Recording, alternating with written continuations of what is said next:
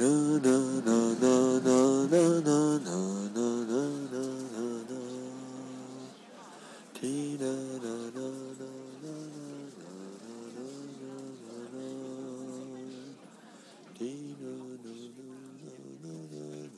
devez vous demander pourquoi le bus à l'oreille. Au-delà du jeu de mots que j'aime bien, ça me rappelle la toute première fois que j'ai collecté une histoire. C'était un soir, en banlieue parisienne, dans un bus, justement. Monique m'avait raconté l'histoire de l'amandier d'Anthony. Et pourquoi m'a-t-elle raconté cette histoire-là précisément? Eh bien justement, c'est parce qu'à l'époque, j'habitais Anthony. Moi j'adore le cinéma. Je ne sais pas vous, mais quand j'écoute quelqu'un me raconter une histoire, c'est un petit peu pareil. Il y a tout mon cinéma intérieur qui se met en marche. Et alors je fais mes propres images. Et je suppose que pour vous, c'est un petit peu pareil, non? L'imaginaire est la reine du vrai. C'est Baudelaire qui a dit ça. Mais l'inverse. L'inverse est aussi valable. Le vrai donne naissance à l'imaginaire. Vous en pensez quoi, vous? Vous aimez, comme moi, les histoires Les vraies histoires? Où le réel est aussi fort que la fiction? Oui? Alors, comme les histoires appartiennent à ceux qui les racontent, mais aussi à ceux qui les écoutent, eh bien aujourd'hui, je vais vous raconter enfin cette fameuse histoire de l'amandier. Cette histoire dont je vous parle depuis des mois. Vous allez voir, c'est une histoire de cohésion, d'entraide, de rencontre. On en a bien besoin en ce moment, non? Allez, venez, suivez-moi. On va prendre d'abord le train direction Paris et ensuite le bus numéro 297 sur la Nationale 20. Et on descendra à Antony, à l'arrêt Auguste Mounier, Division Leclerc. Ou bien, si vous préférez, on prendra le RERB et on descendra à la station Antony. L'Amandier est à peine à quoi? Cinq minutes à pied. Allez hop, c'est parti.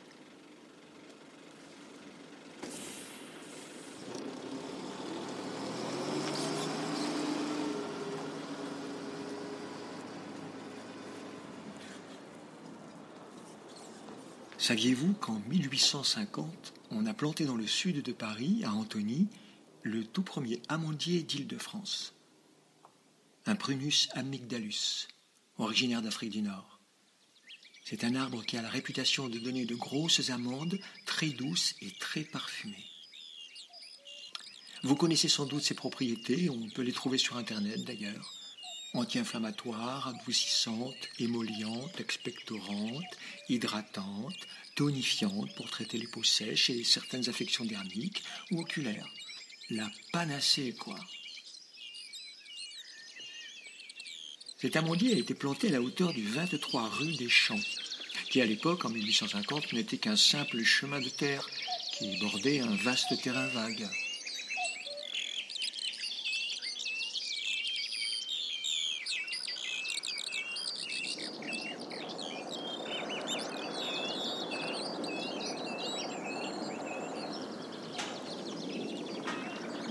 Plus d'un siècle après, dans les années 50, sur le terrain vague en question, ont commencé les travaux de ce qui est devenu le nouvel hôtel de ville et le bâtiment de la sécurité sociale.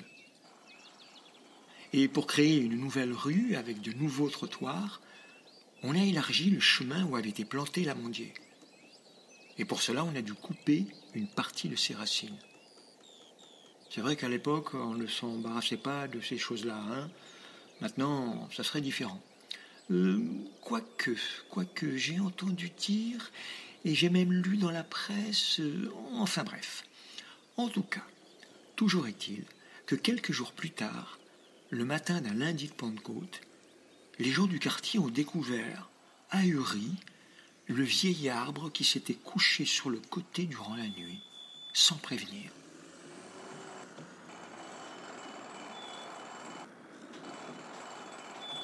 Dans le quartier et dans la ville tout entière, ça a été un véritable choc, une sidération générale.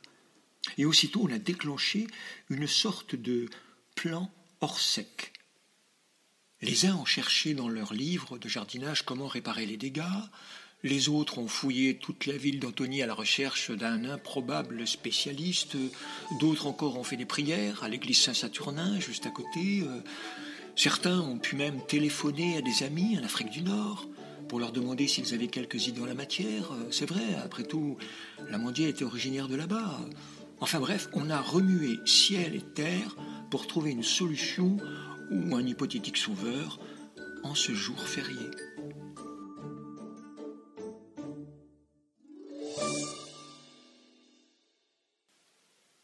Bien, faut croire que les miracles à cette époque étaient encore possibles et qu'on était prêt à y croire. Peut-être bien plus qu'aujourd'hui, je ne sais pas.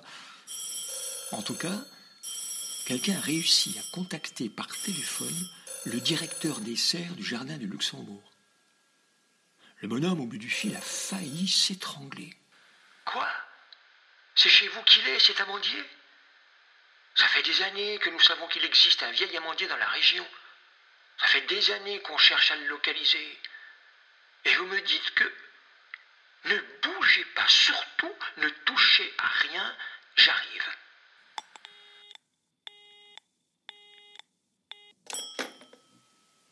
Moins d'une heure plus tard, le gars était sur place. Comme quoi, même chez les fonctionnaires, il y a des gens assez passionnés, y compris un lundi de côte. Entouré de tous les gens du quartier et de bien d'autres habitants de Antony, et même des environs d'ailleurs, ce sauveur a entrepris aussitôt le sauvetage inespéré. On a redressé délicatement l'arbre, on l'a aubané solidement aux quatre coins, et on a entouré son tronc de bandelettes de lin imprégnées d'un produit spécial et régénérant. Ensuite, l'ordonnance de ce médecin des arbres a été sans appel. Écoutez bien. Il fallait arroser au goutte à goutte, au pied même de l'arbre malade, toutes les deux heures, 24 heures sur 24, deux jours comme de nuit, pendant toute une semaine. C'était la condition sine qua non si on voulait espérer sauver cet arbre remarquable.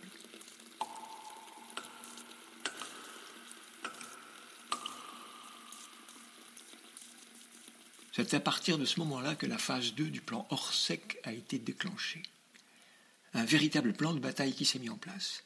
Il s'agissait carrément de tenir un siège. Il y allait de l'honneur de tout un quartier et même de la ville tout entière.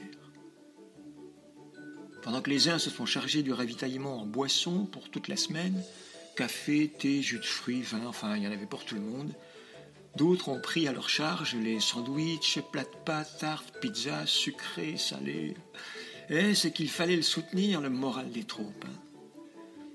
D'autres encore se sont occupés de fournir des couvertures, des duvets, des chaises, des tables, des lits pour un maximum de confort. Et bien sûr, une noria s'est mise en place pour le transport de l'eau d'arrosage. Quelqu'un s'est même porté responsable de la mise à jour quotidienne des tours d'arrosage. Il y a même des personnes qui n'habitaient pas Antonier qui ont insisté pour participer elles aussi à leur tour de veille comme les autres et elles ont installé leur tente à proximité des lieux du drame. Pendant toute la semaine, il y a eu de la musique, des parties de cartes, des fous rires, beaucoup d'inquiétudes, bien sûr, de grandes discussions et des rencontres aussi, si, si. Enfin bref, le quartier n'a jamais été aussi animé que pendant cette semaine-là, et comme jamais il ne le sera par la suite. Et finalement, au bout de ces sept jours intenses, l'amandier a été sauvé.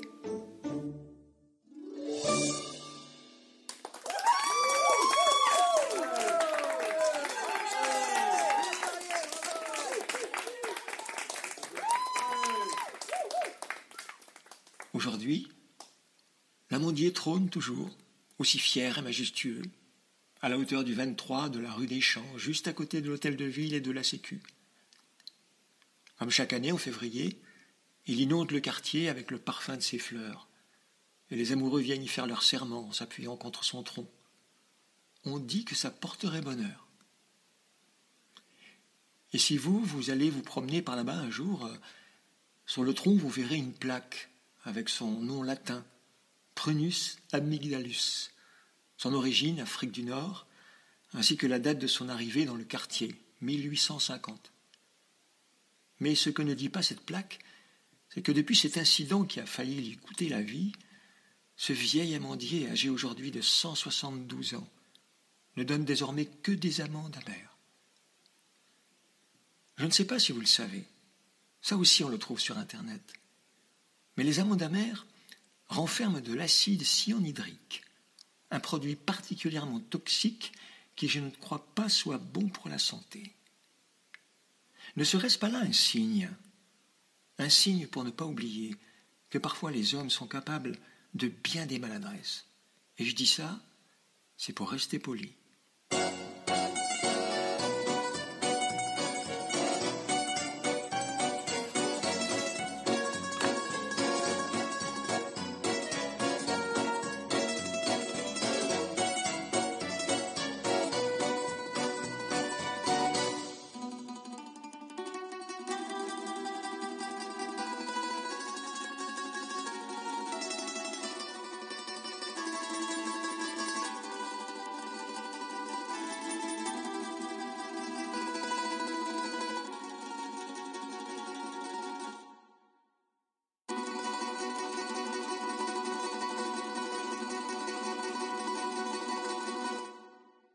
Et voilà. Eh, je vous avais prévenu, hein, la réalité c'est parfois bien mieux que la fiction. Eh bien oui, c'est avec ce récit de l'amandier que je termine le cycle du bus à l'oreille. Eh oui. Mais je ne vais pas en rester là, oh que non. J'aime trop raconter des histoires, en sachant que vous, de votre côté, vous aimez les entendre. C'est vrai que serait notre monde sans histoire, hein, je vous le demande. Très prochainement, je vous proposerai une mini-série en trois ou quatre épisodes. Un récit que j'ai écrit pour des éditions Parler les lieux. Ça s'est passé en Vendée, pas très loin de chez moi, mais pas que. Car je vous ferai remonter le temps jusqu'aux croisades. Mais je n'en dirai pas plus pour conserver le mystère. Et en attendant, si vous aussi vous avez envie de me confier un beau récit, n'hésitez surtout pas. Contactez-moi via mon site de compteur et on en parlera.